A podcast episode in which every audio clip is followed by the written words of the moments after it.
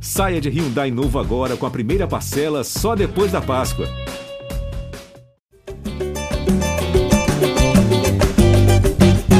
Fala, torcedor alvinegro! Tá começando o episódio 188 do podcast GE Botafogo. Eu sou o Luciano Melo.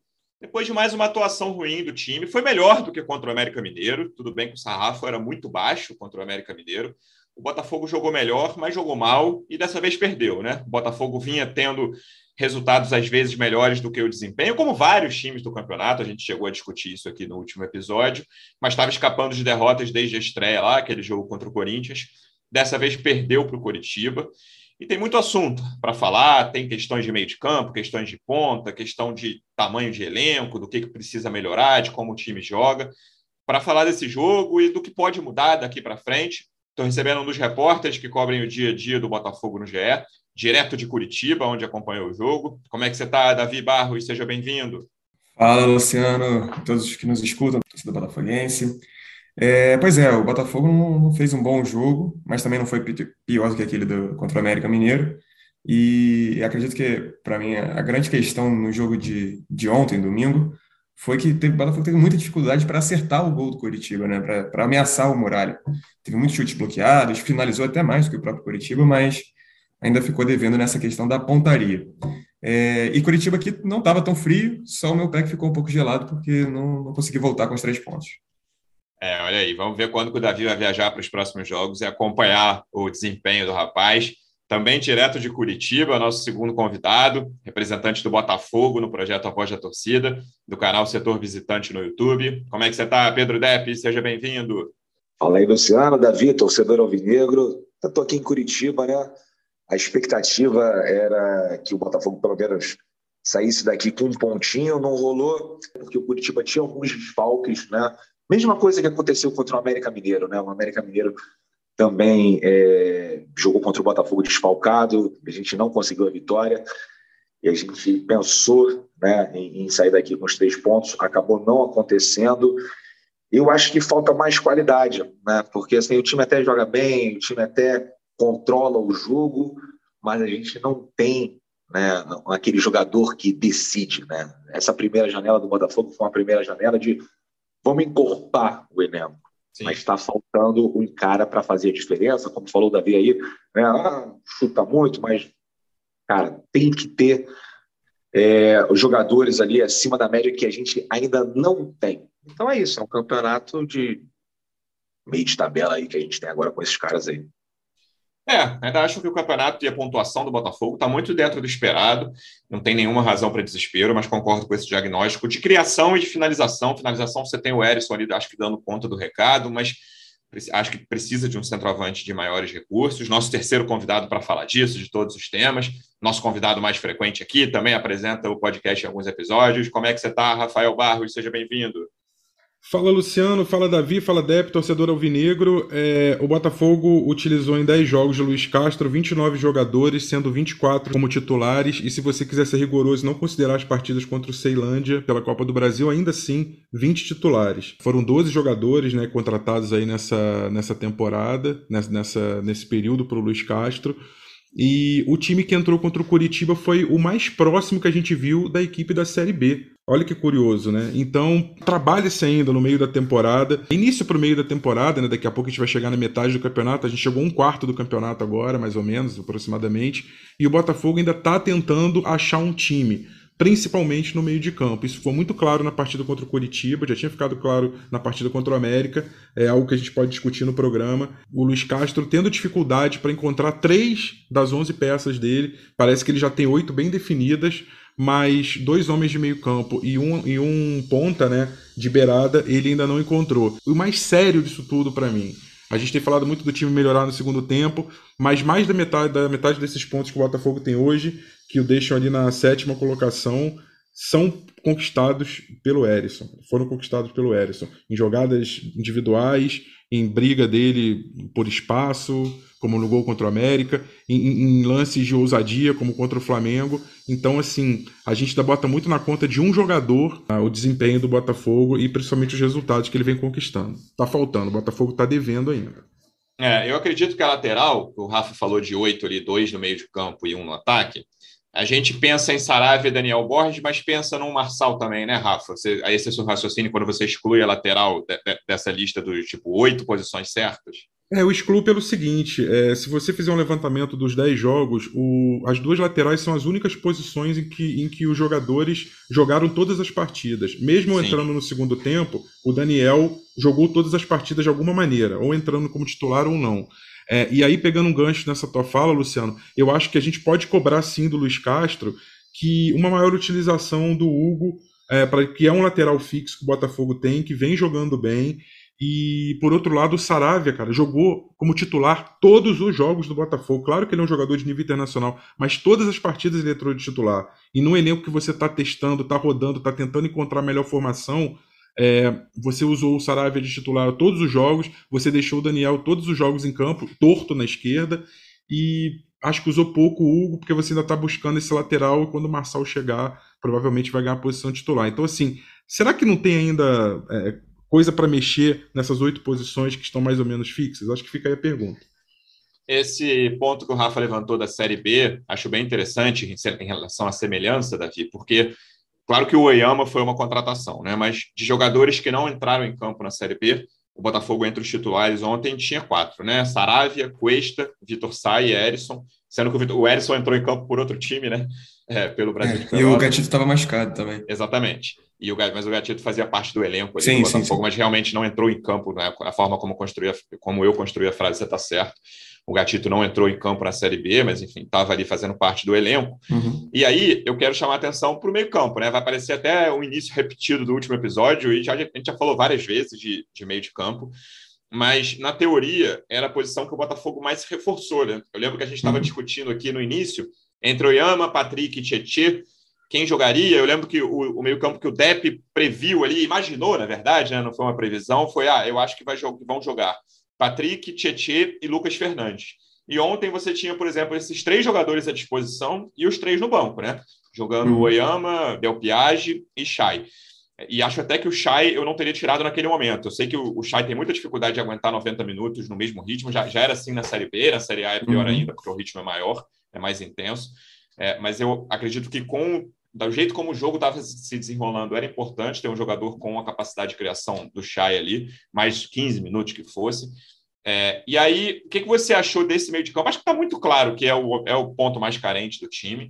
E aí, eu acho cada vez mais que você aponta. É claro que a gente tem que esperar o Sauer, o Sauer ter uma sequência, mas uma das pontas se tornou um problema. Ontem, no jogo que você tinha o Diego Gonçalves muito mal, eu achei que ele jogou muito mal, não é a primeira vez.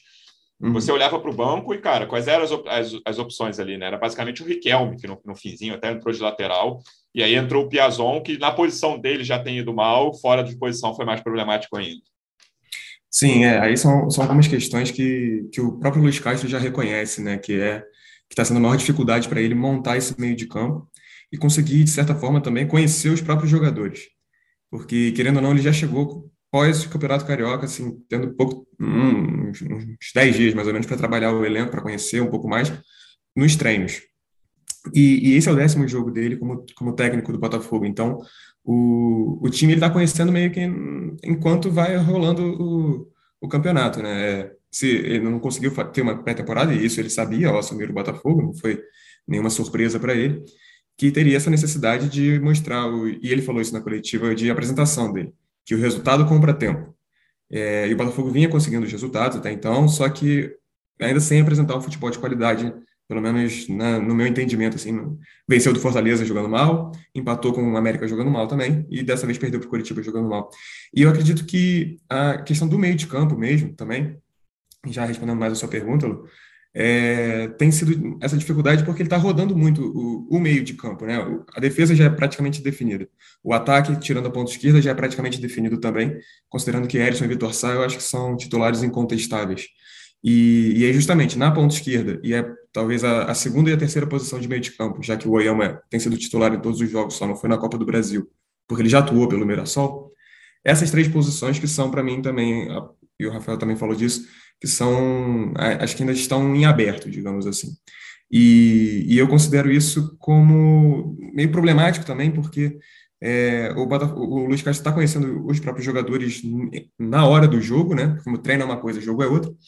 E, e de certa forma, ele está tendo que. É aquilo que a gente vem falando já há um tempo, de trocar o pneu com o carro andando, que é, por mais que seja clichê, é, é a realidade do Botafogo. E também, é, o Diego Gonçalves não deu certo na, ontem, na, no domingo, né? A gente está gravando agora, final da, da manhã de, segunda-feira. E, e as peças que entraram, o Sauer, como você falou, está se recuperando ainda de, de no tornozelo que ele sentia. O Botafogo nem está mais divulgando qual, por que motivos os jogadores estão ausentes, né? Só diz que está em tratamento. O Vinícius Lopes, por exemplo, também era que vinha se até entrando bem, não pôde ser relacionado. E a única opção realmente no banco era o Riquelme. Agora, eu acho que também vale é, a gente ressaltar, principalmente os jogadores, no caso até do Gustavo Sauer, acho que é o principal exemplo, que é um jogador que vinha se, jogando quase todos os jogos do Campeonato Português, ele jogou mais de 30 jogos, então, teoricamente, ele está um pouco assim, fisicamente, eu acho até, é, em fim de temporada. Talvez o corpo dele, imagino eu, que não esteja reagindo ainda da maneira mais. É, como se tivesse zero bala, digamos assim. E aí ele talvez possa sentir um pouco disso. E eu acho que, de repente, com os jogadores que vêm do campeonato português, talvez tenha essa questão do campeonato, dos campeonatos europeus até. Talvez tenha um pouco dessa questão. Eu estou me alongando um pouquinho só para tentar é, juntar as peças. Mas eu acho que justamente, o, voltando à questão do meio de campo, que e até a entrada do Chay, eu também concordo contigo, eu deixaria ele um pouco mais de tempo. É, talvez não tivesse ali é, essa questão física, né, de ter que se dedicar, e ele se dedicou, isso, isso dá para ver o empenho dele até na marcação mesmo, mas que realmente, tecnicamente, eu acho que faltou um pouco da parte dele, mas eu concordo que ainda deixaria ele em campo por ser o, esse armador que o Botafogo quase não tem tido né? Que o Luiz Castro costuma jogar com jogadores que não são é, meias armadores, assim, totalmente, né? Com camisa 10 clássico, assim, mas que são os médios que eles falam, né? Que é como se fosse um meio-campista central que vai de área a área. Então, e aí ele tentou nessa, nessa intenção de dar mais criatividade ao time, eu acho que ele colocou o Chay nessa, nessa ideia, mas que por, dessa vez também não funcionou, até justamente porque o time do Curitiba é muito ajustado, marca bastante, assim, né? E é curioso que a gente já vê críticas ao Luiz Castro, né? e aí você conversando, lendo rede social, WhatsApp, conversando pessoalmente com os torcedores, cara, tem muita variação sobre a formação ideal do meio de campo, né? Imagino que você já tenha visto até muito mais do que a gente. Cara, não, tem que ser esse aqui, esse aqui, esse aqui, esse aqui, esse aqui, esse aqui. E ele tem tentado, assim. E claro que tem uma questão de rodízio até natural dele ali, de não querer jogar sempre com os 11 iguais, e mas tem uma busca de, de, time. Eu acho que foram, foi super legítimo, por exemplo, a tentativa de colocar o Del Piage e o Chay de titulares. Acho que o Chay funcionou um pouquinho melhor que o Del Piage, mas nenhum dos dois funcionou muito bem, essa é a verdade. Então, é difícil, assim, com as peças que ele tem, eu acho absolutamente natural essa tentativa de encontrar uma melhor formação, e ele sempre reconhece, na coletiva de ontem, ele o fez mais uma vez, que, cara, não está funcionando, não está no meu mundo ideal. É, é, é o, o, esquema, de, principalmente de criatividade, de criação do Botafogo, para chegar e tentar incomodar mais a área adversária, como a gente falou, você falou no início aqui. Luciano, vou falar uma coisa para você. Eu queria muito fazer que nem um urso hibernar e voltar depois do inverno para ver como está esse time do Botafogo. Porque o problema é esse: é que a gente analisa jogo a jogo. Isso. E aí quando joga e perde, tá tudo errado. Quando joga e empata, ah, é mais ou menos. E quando joga e ganha, nossa senhora, uhum. ótimo do mundo. E não é assim, né? Ainda mais um Botafogo que está em reconstrução, um Botafogo que teve que ser, é, enfim, reforçado, encorpado, né? Uma coisa que a gente, inclusive, o time que estava no Campeonato Carioca era pior do que o time que foi é, campeão da Série B. Então, tem muita coisa para a gente mexer, muita coisa para a gente né, aqui ficar conversando, e obviamente o torcedor gosta disso, eu gosto disso aqui também, mas, a, cara, o Luiz Castro é um bom técnico, o Luiz Castro, uma coisa que eu gosto dele, é que ele não é teimoso, ele não tem medo de tentar uma coisa diferente, né? Você falou da escalação, ah, botou o Del Piage. O torcedor do Botafogo falava, tem que botar o Del Piage, tem que botar o Del Piage. Ele foi lá e colocou. Né? Eu acho que faz parte do processo. É, a gente vai se irritar, né? a gente às vezes vai gostar, às vezes não vai gostar, só que faz parte. É, eu ainda acho, como eu falei aqui na minha participação inicial, que ainda falta mais qualidade, mas é um campeonato tranquilo que a gente está fazendo. É um campeonato tranquilo, lógico que ninguém gosta de perder. Eu estou aqui em Curitiba, foi a primeira derrota que eu vi no Couto Pereira. Eu vim aqui seis vezes. O Botafogo ganhou quatro, empatou uma e perdeu a primeira vez ontem. Então, assim, é, vai demorar, né? mas a gente, com certeza, vai ficar muito feliz, porque, cara, é, é só parar e prestar atenção no que está acontecendo. Né? Acho que é, é, é, muito simples. Lógico que vai ter o torcedor que vai cornetar o Luiz Castro, já tem, né? mas a grande maioria sabe que o que vem por aí é muito maior do que é, simplesmente uma análise pontual de um jogo. Eu acho que não é, não é por aí. Eu acho que é, e isso faz com que seja mais difícil ainda, principalmente para nós aqui que estamos falando é, sobre futebol, sobre o jogo de ontem.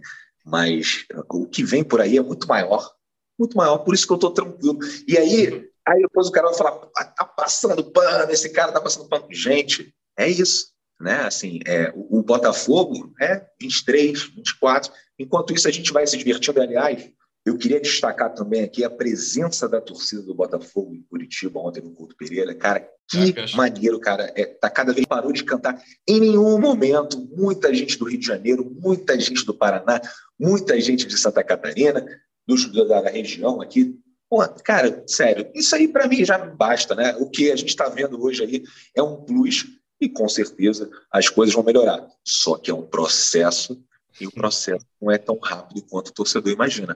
Eu falei, eu queria ser um urso, hibernar e voltar depois do inverno. Esse ponto do processo eu acho fundamental, Rafa. É, eu sempre brinco aqui que se alguém pegar no fim do ano, e aí com qualquer, qualquer temporada de qualquer clube, né? Os nossos podcasts aqui, a gente tem, sei lá, uma média de 40 minutos de conteúdo depois de cada jogo do time.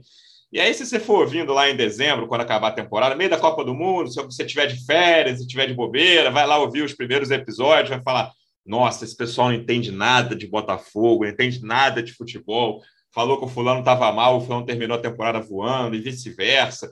Então, esse ponto do processo eu acho bem importante a gente analisar além de resultados. Ontem, por exemplo, à noite, eu conversava com um amigo tricolor é, se você pegar a atuação do Fluminense ontem contra o Flamengo e a atuação do Fluminense na, no primeiro jogo da final, que o, que o, Fluminense ganhou, que o segundo foi empate.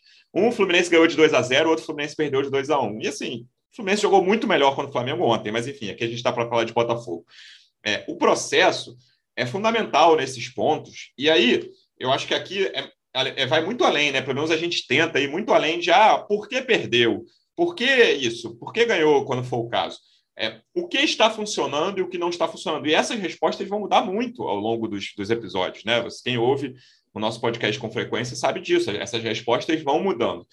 É, mas eu acho que existe um diagnóstico muito claro do que precisa melhorar com mais urgência nesse time. Claro que vai, vai melhorar na janela, se tudo der certo, né? Vai melhorar daqui a dois meses, não vai ser uma melhora daqui a duas semanas dificilmente com as peças que o elenco tem hoje, o Botafogo vai virar uma máquina de criação, né? criando oito, nove grandes chances num jogo. Isso dificilmente vai acontecer. Mas esse diagnóstico está muito claro e eu acho que existem todas as, as condições no Botafogo hoje para isso ser atacado e ser, pelo menos, resolvido em parte na janela de julho a agosto, Rafa? Eu acho que a gente tem que trabalhar sempre com três parâmetros: desempenho, resultado e o processo, como você fala, que é a evolução é, é, a longo prazo, né? médio e longo prazo. É, se a gente falar de resultados, os resultados estão acima das expectativas estão, e estão acima até do futebol que o Botafogo vem apresentando. A gente já falou isso em outros podcasts, né? O Botafogo está com pontuação melhor do que o desempenho dele.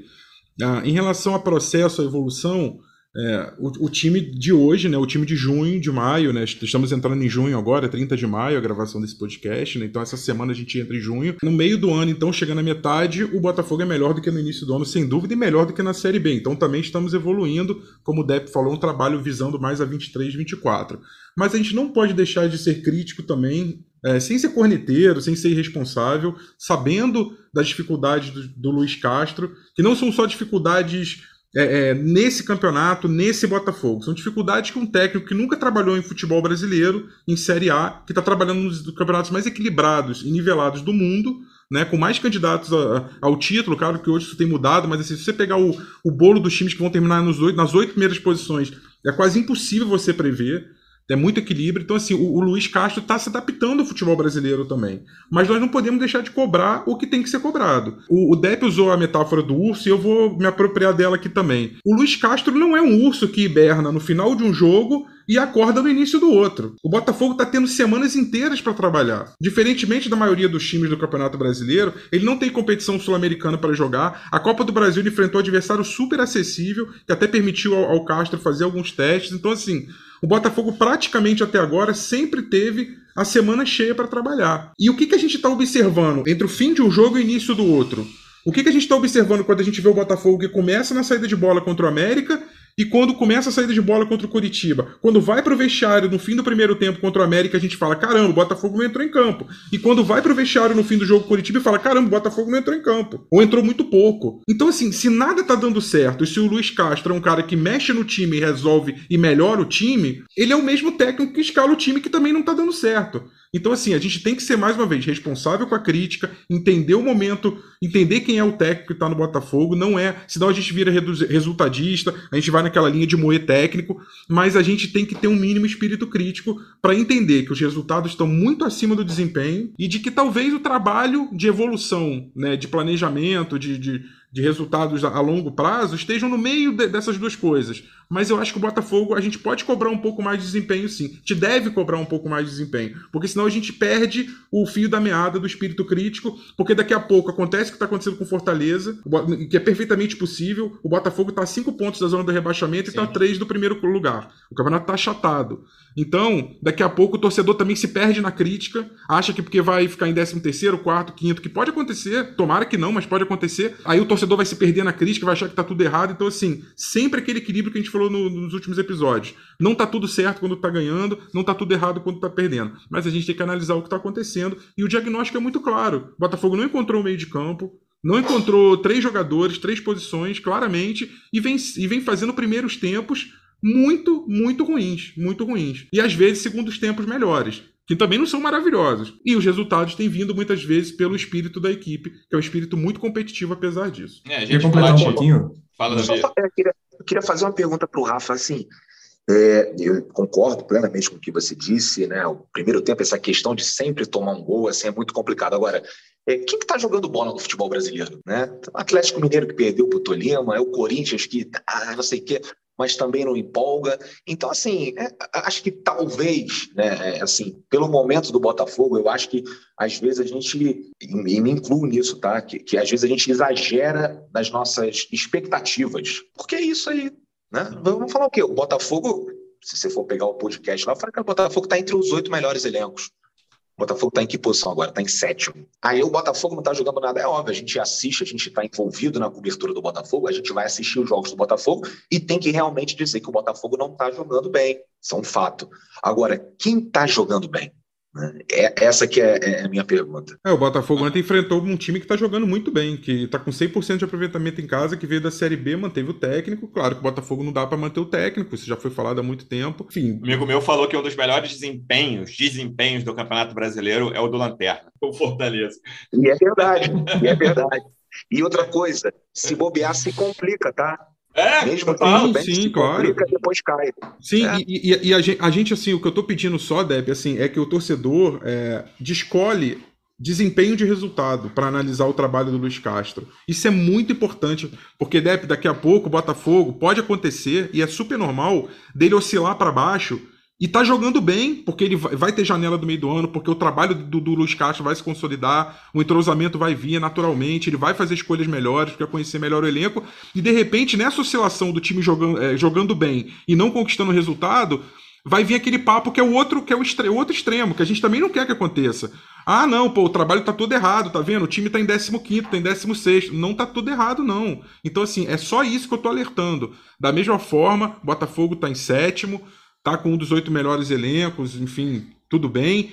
É, o campeonato está muito nivelado, mas assim, a gente tem que descolar análise de desempenho de análise de resultado. Isso é muito importante, senão a gente vai ter uma leitura sempre míope, sempre cega do que está acontecendo. Uma coisa que eu estava reparando também, que o, o Luiz Castro até falou na coletiva, é que, e até bate com isso que o Rafa falou um pouquinho, mas vai um pouco ao encontro dele, que é sobre a questão de ter a semana cheia de treinamentos, né? Está tendo tempo para treinar e tudo mais, até recuperar alguns jogadores que de repente possam estar mais desgastados. Só que o, o próprio Castro falou que ele, ele foi perguntado na coletiva se ele preferia ter esse tempo de descanso para os jogadores para treinar, ou se ele preferia ficar jogando quarto domingo, basicamente.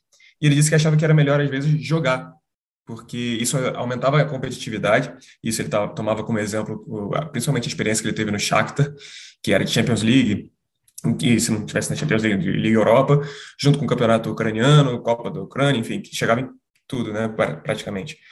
É, então, ele tinha essa, essa percepção de que aumentava a competitividade, e esse aumento de competitividade aumentava também a qualidade do elenco. Então, o time conseguia se entender mais conforme ia jogando mais, que eu acho que faz todo sentido, até porque no, no treino você sempre enfrenta, digamos assim, as mesmas pessoas, né? No, no jogo você enfrenta formações diferentes, ideias diferentes, enfim. Mas isso que eu achei curioso até, né, dessa percepção dele. E, e, concordo também com o Rafa quando ele diz essa questão da, da diferença da, da, do desempenho para o resultado. O, resultado vinha sendo é, satisfatório, agradável, o Botafogo tinha até a possibilidade de chegar na liderança, tanto na, na rodada passada quanto nessa agora, e mas por conta dos resultados não conseguiu.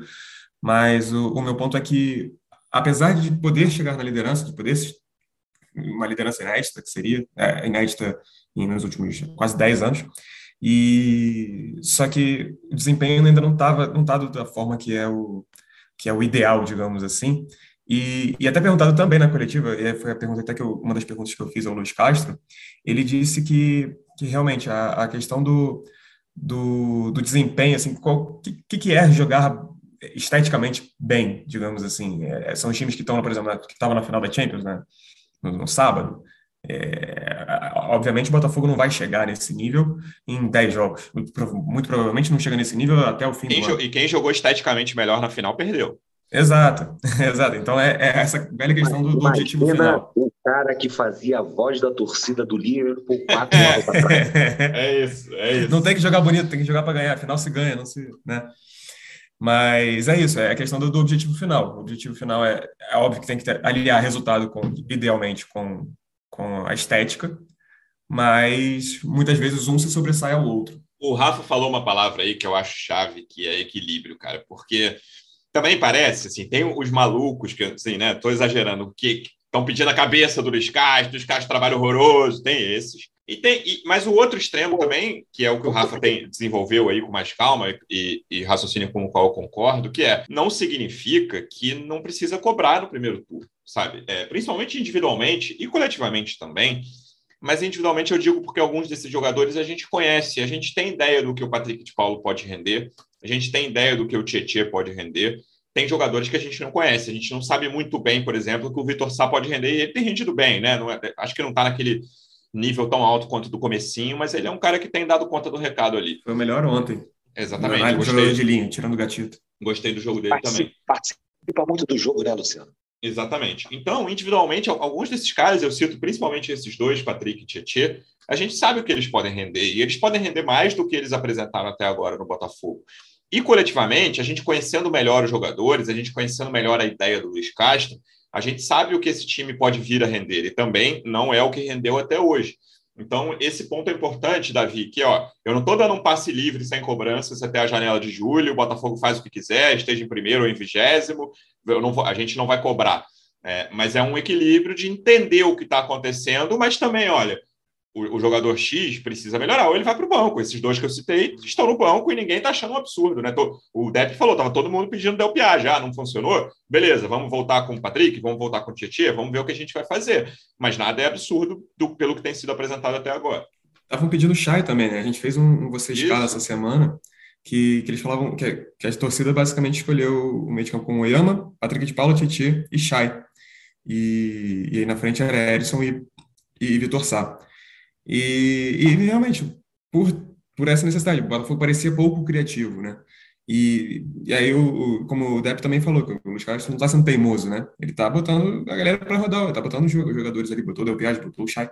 E, e aí a questão que eu acho curiosa também, que aí não, não tem a parte do que o Luiz não tem muito o que fazer, que é dentro de campo na tomada de decisão do, dos jogadores. E ele falou isso, a decisão do, dos nossos jogadores tem sido muito errada. A gente está errando, às vezes, o time da finalização, a gente erra passe, a gente erra é, assistência, ou melhor, último passe, né? Algumas coisas assim. E que eu acho que, e eu concordo com isso, o Botafogo tem chegado em alguns momentos que toma decisão errada. Às vezes chuta mal, às vezes chuta de longe. Teve um chute do Chay, por exemplo, que foi um, um, cruzamento, foi uma cobrança de escanteio já planejada, assim, que ele pegou mal na bola de um jeito e que, assim, não deu certo e beleza, bola para frente, vamos continuar tentando arrumar isso daí. E aí que entra o trabalho do Luiz Castro, que é de dar é, possibilidades no, no, jogo, né? Dar, fazer com que os jogadores tenham é, chances, criem chances, criem oportunidades de gol, mas que, de certa forma, acabou que dentro de campo contra o Coritiba não, não rolou essa coisa da decisão individual, não sei nem se o Depp vai lembrar desse lance aqui, você falou, nem ia citar isso, mas é que mais me incomodou ontem, cara, foi, eu acho que tinha uns 15 ou 20 do segundo tempo, era escanteio para o Coritiba, bola, acho que foi, se eu não me engano, foi o lance que o Matheus Nascimento tinha acabado de entrar campo, o Matheus foi um, tira a bola, o lateral do Coritiba dá um cruzamento para a área, no peito do Oyama, e aí era um contra-ataque de 5 contra 3 do Botafogo, eu fui até rever, cara, o Oyama tenta dar um esticadão, assim, pro para o Erisson, e aí não se lembra se, nem se é o goleiro ou o zagueiro que pega, mas assim, era um contra-ataque muito claro, assim, que ele erra, era só rolar no Vitor Sá, que estava logo à frente, a defesa dos caras estava toda escancarada. Esses lances é um lance que não vai para melhores momentos, não vai para nada, uhum. mas com todas essas questões, Depp, com o, o, o, equilíbrio que o Campeonato Brasileiro tem hoje, o Botafogo vai, vai lutar pela vitória contra qualquer time. Ah, contra Palmeiras, contra Atlético Mineiro, contra Flamengo, Flamengo, o Botafogo já ganhou. Vai, sim, vai ter jogo que alguma decisão certa, o time organizado, eu acho que esse é um ponto forte. Ah, pode contestar várias escalações iniciais do Luiz Castro, acho muito natural, mas existe uma organização clara em campo.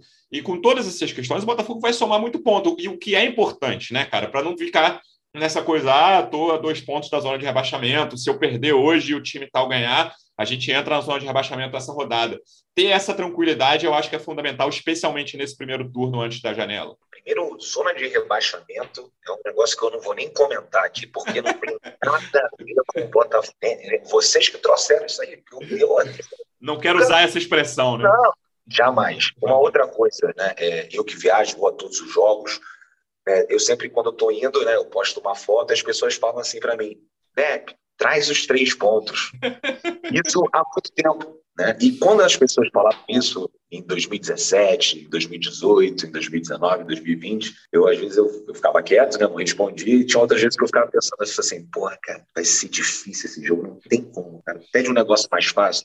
Eu volto com doce de leite, eu volto com uma cachaçinha, eu volto Trago com presente, uma coisa né? Trago presente, mas os três pontos é uma coisa muito difícil. Hoje, estou falando sincero aqui, hoje quando as pessoas falam assim, Dep, traz os três pontos, eu já não acho mais impossível. Né? Eu já não acho mais que é, só se tiver uma sorte, uma bola ali, a gente depois conseguir se defender, que a gente vai ganhar o jogo. Eu acho que, como você falou, Luciano, a gente tem hoje, é, não é, porque não é o melhor time do Brasil, né? mas assim, a gente tem um time para jogar de igual para igual em qualquer um. Gente vai jogar contra o Palmeiras no Allianz, eu acho que o Botafogo pode ganhar. E não vai ser nenhum absurdo. Né? Eu acho que a gente vai jogar no Mineirão contra o Atlético Mineiro e o Botafogo pode ganhar também coisas que antigamente a gente não podia nem sonhar.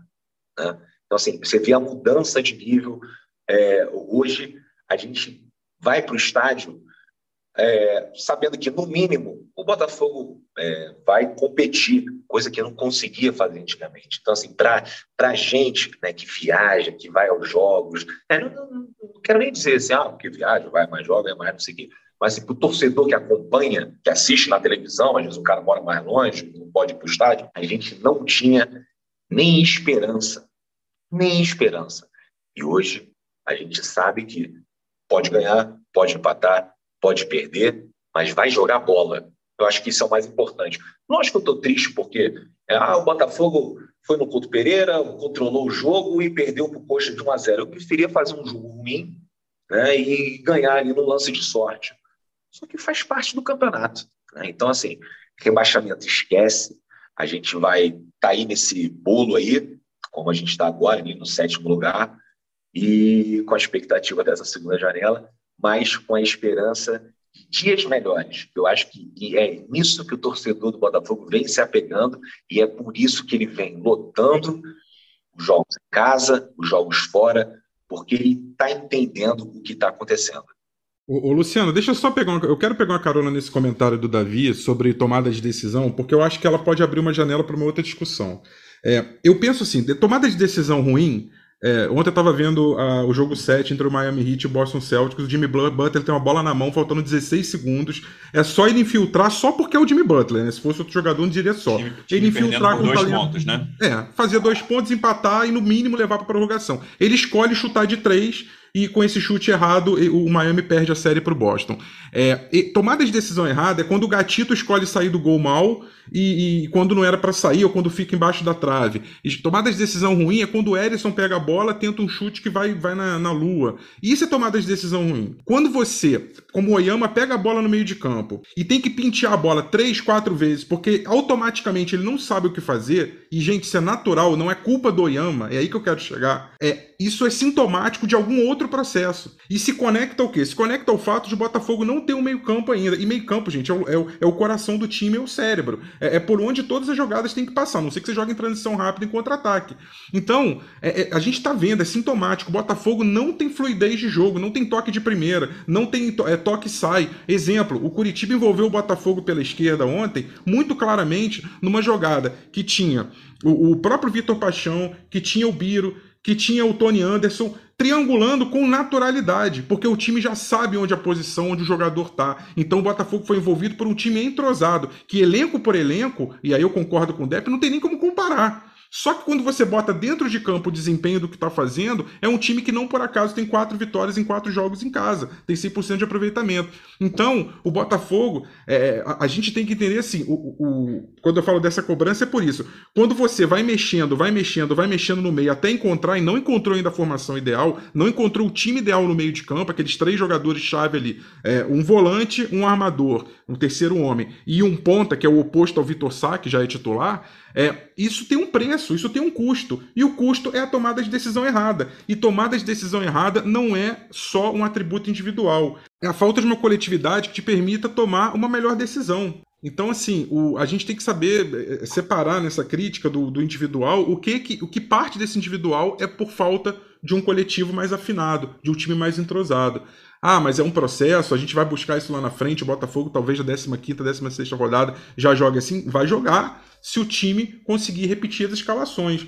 O Botafogo, curiosamente, comparando um jogo com o outro, dificilmente o Luiz Castro troca mais do que dois ou três jogadores. Só que se você pegar o número de jogadores que foram utilizados em apenas 10 jogos do Luiz Castro, o Botafogo utilizou 29 jogadores. Gente, 29 jogadores são quase três times inteiros. Ah, mas a gente tem que descontar o Ceilândia. Tá bom, vou descontar o Ceilândia. 20 jogadores diferentes entraram como titular, descontando os jogos com o Ceilândia. 20 são dois times inteiros, gente. Então, assim, ah, mas ele tá vendo, ele tá testando. Tá bom, ele pode ver, ele pode testar, ele deve, porque a gente tá trocando o pneu com o carro em movimento, porque não teve três meses de trabalho, começou em abril já falando tudo isso. Só que, assim, tem, ele vai ter que equilibrar, equacionar. É, os testes que ele precisa fazer com o entrosamento que o time precisa ganhar. As falhas do Botafogo principais de cobertura, de marcação, de defesa, o gol que ele toma escancara isso, as tomadas de decisão equivocadas às, quais o Luiz Castro se refere na coletiva, todas elas estão na mesma conta e ele sabe disso.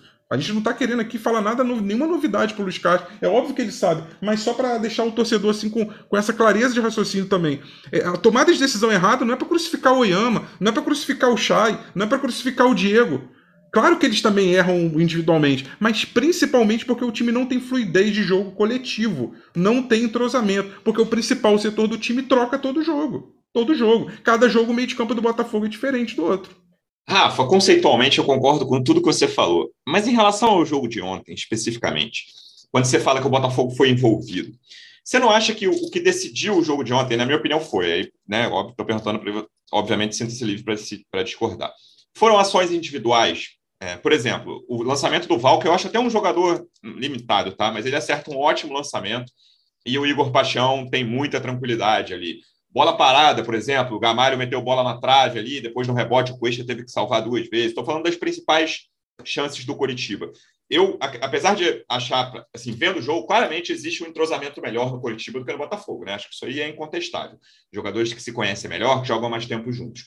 Mas para decidir um jogo como o de ontem, você não acha que foi mais na individualidade do que. Eu não, eu não, eu não vi, por exemplo, o Botafogo envolvido pelo Coritiba, entende? Não, o Botafogo foi claramente envolvido, Luciano. Eu, eu vi o jogo agora antes do podcast, assim, vou uhum. confessar, eu vi ele todo de novo, todo, assim, os 90 minutos. É, o, gol do, o gol do Igor Paixão ele era para ter saído antes, várias vezes. Em vários momentos o Igor Paixão entra na cara, o Gatito salva uma.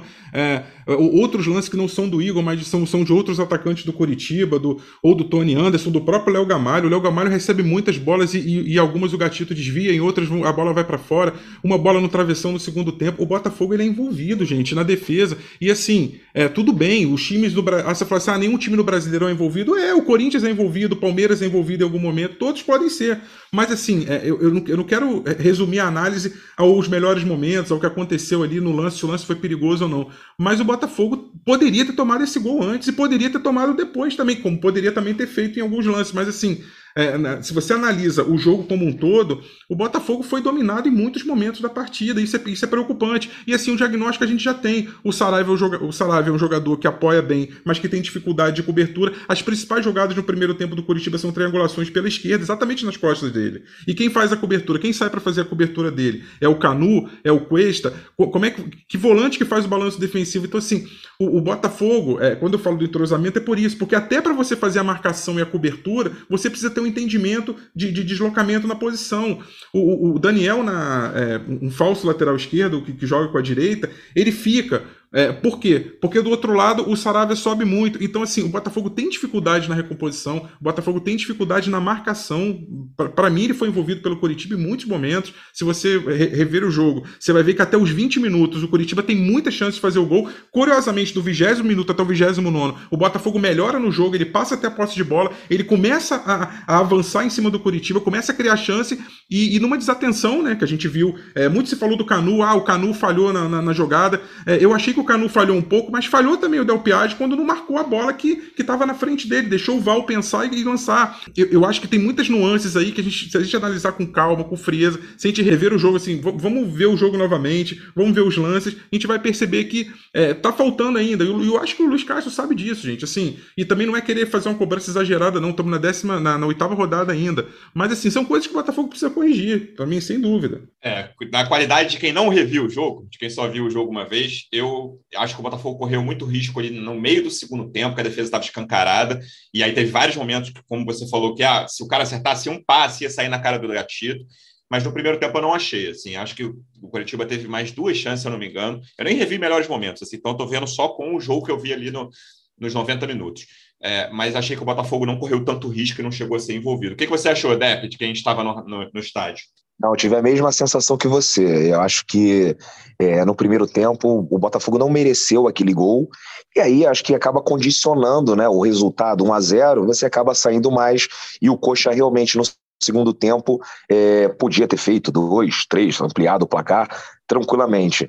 Né? Mas assim, é, acho que o torcedor que viu, o torcedor que estava lá, né, o torcedor que estava na televisão, enfim, eu acho que ele ele saiu com um gostinho, sabe? Aquele gostinho de tipo, putz, dava para fazer um pouquinho melhor, né? Dava para sair daqui com um resultado melhor do que essa derrota. Mas acontece o Campeonato Brasileiro no campeonato. E vocês estavam falando aí do Coxa, né? O Rafa, né? Você também, Luciano, falando do Coxa, quatro vitórias em casa, em quatro jogos.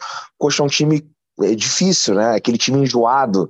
É, eu lembro de um, de um, jogo que eu assisti, né? Que ele, o Atlético Mineiro estava ganhando de 2 a 0 e o Coxa empatou 2 a 2 lá na Independência, né? Então assim, Isso. é um time, é um time traiçoeiro e acaba sendo até um resultado normal, né? Uma derrota para o Curitiba é aquela derrota que a gente vai pegar na tabela do Campeonato Brasileiro e falar assim, ok, isso aqui a gente aceita, mas não pode aceitar é, por exemplo, o empate contra o Juventude no Newton Santos. Né? Esse, esses dois pontos que a gente deixou de ganhar contra o Juventude fazem muito mais falta do que esses três pontos que a gente deixou de ganhar aqui no Couto Pereira. Era um jogo aberto, um jogo que qualquer um poderia ter ganhado, mas deu coxa, né? Fazer o quê? É, eu acho que, enfim, o que a gente conversou desde o início aqui. Vou, vou fechar a discussão com o Davi. Qual foi a sua sensação, Davi, também estando no estádio a trabalho? É, eu não diria que eu tive, não tive a mesma impressão do, do Rafa, não. Não achei que o Botafogo foi envolvido, mas também não achei que o Botafogo conseguiu envolver. É, por mais que tivesse. O Botafogo ah, teve sim, o dobro da posse também. de bola. Uhum. É, o Botafogo teve o dobro da posse de bola, finalizou mais, mas ainda assim não, não, não era aquela. Teve até uma pressão mais para o fim do jogo ali, no final, no fim do segundo tempo, mas ainda assim não foi uma, uma coisa que que tivesse uma, um domínio, enfim. Eu acho que justamente esse domínio não saiu de nenhum dos lados. E o Botafogo, o, o Coritiba, pelo que eu entendi ali do, do jogo, ele aproveitou as, as costas da defesa do Botafogo, que jogava em linha alta, e até o Gatito saiu do gol algumas vezes, isso dava para ver, que ele saía do gol, saía da área para tentar dar essa cobertura, mas... E aí se aproveitou, justamente, como o gol foi no primeiro tempo ainda, ele, o Coritiba, pelo, no meu entender, conseguiu dar mais... É, chamar o Botafogo um pouco mais para ataque para tentar aproveitar os contra-ataques, e até quase conseguiu. Então eu, eu, vejo um pouco dessa forma, assim. Eu acho até que na reta final ali mesmo, os últimos 10, 15, o Curitiba mal conseguiu sair, assim, não sei se por cansaço. Então, acho que o momento em que o Botafogo correu mais riscos foi aqui, sei lá, entre os 10 e os 30 do segundo tempo, assim. Depois o Curitiba deu uma cansada, mas o Botafogo tem muita dificuldade, né? Tem um lance que o Piazon ali, cara, é para ele dar um passe simples pela direita, ele dá um passe muito forte, a bola sai pela linha de fundo lances que irritam o torcedor, e o, e o Coritiba chegou no momento que ele percebeu que o Botafogo estava nessa dificuldade e falou: é, vamos ficar tipo linha baixa aqui, beleza. Se a gente conseguir sair, tudo bem, mas se não. Luciano, isso daí vai, vai ser difícil continuar defendendo, né? Cara, é. ele já entra, o torcedor do Botafogo já super desconfiado. Uhum não atua bem, né? Então, assim, esse daí acho que vai ser um dos.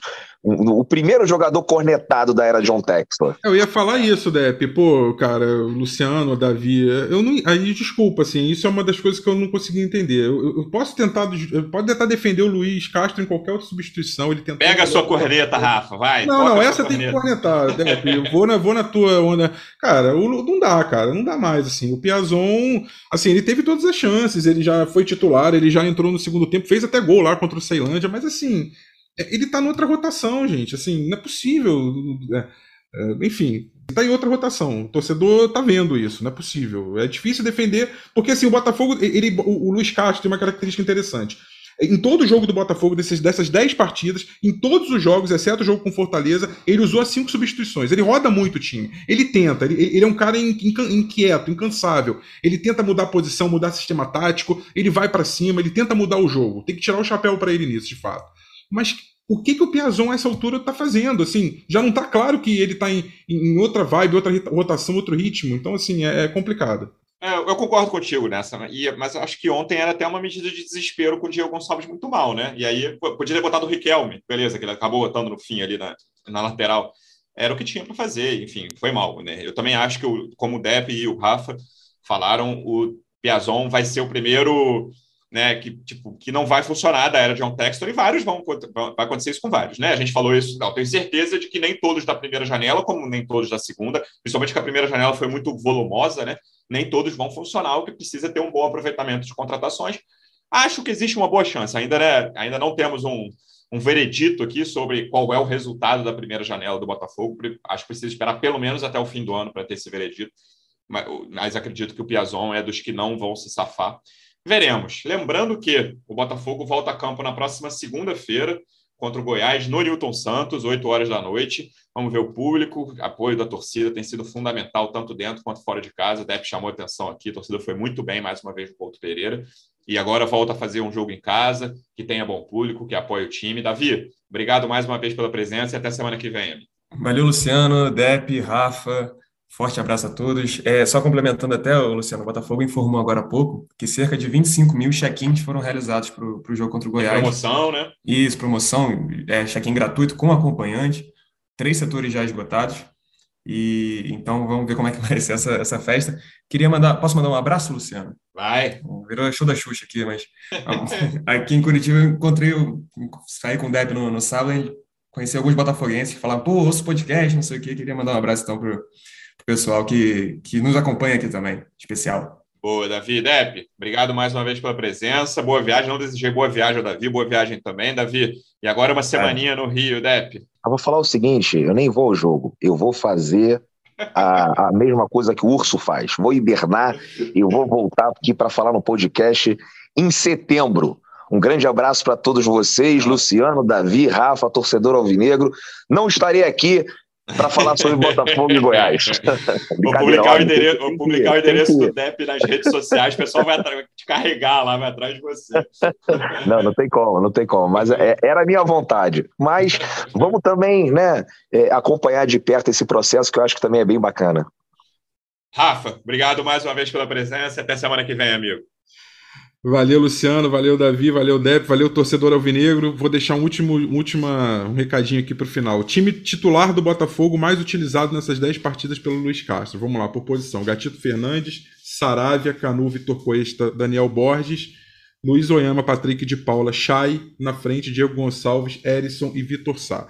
E os reservas mais imediatos, Tietê, Romildo Del Piage, Lucas Piazon, Lucas Fernandes e Gustavo Sauer. Claro que tem a situação também do é, do Felipe Sampaio, né, que se machucou, jogou cinco partidas, mas nesse caso parece claro que, que a formação da dupla de zaga já está definida é, entre, o, com, entre Canu e Vitor Cuesta, né, sendo a dupla titular. Então, só para o torcedor ter essa ideia, entre tantas mudanças, tantos meios de campo que a gente falou, esse é o time base, esse é o time que mais vezes vestiu a camisa do Botafogo na era Luiz Castro. Um grande abraço e nos vemos na segunda-feira, Luciano? Terça-feira. Terça-feira, terça-feira. É isso. Veremos qual será a escalação e que venha uma vitória no Newton Santos. Torcedor Alvinegro, obrigado mais uma vez pela audiência. Até a próxima. Um abraço. Partiu louco Abreu, bateu! Gol! É o GE Botafogo.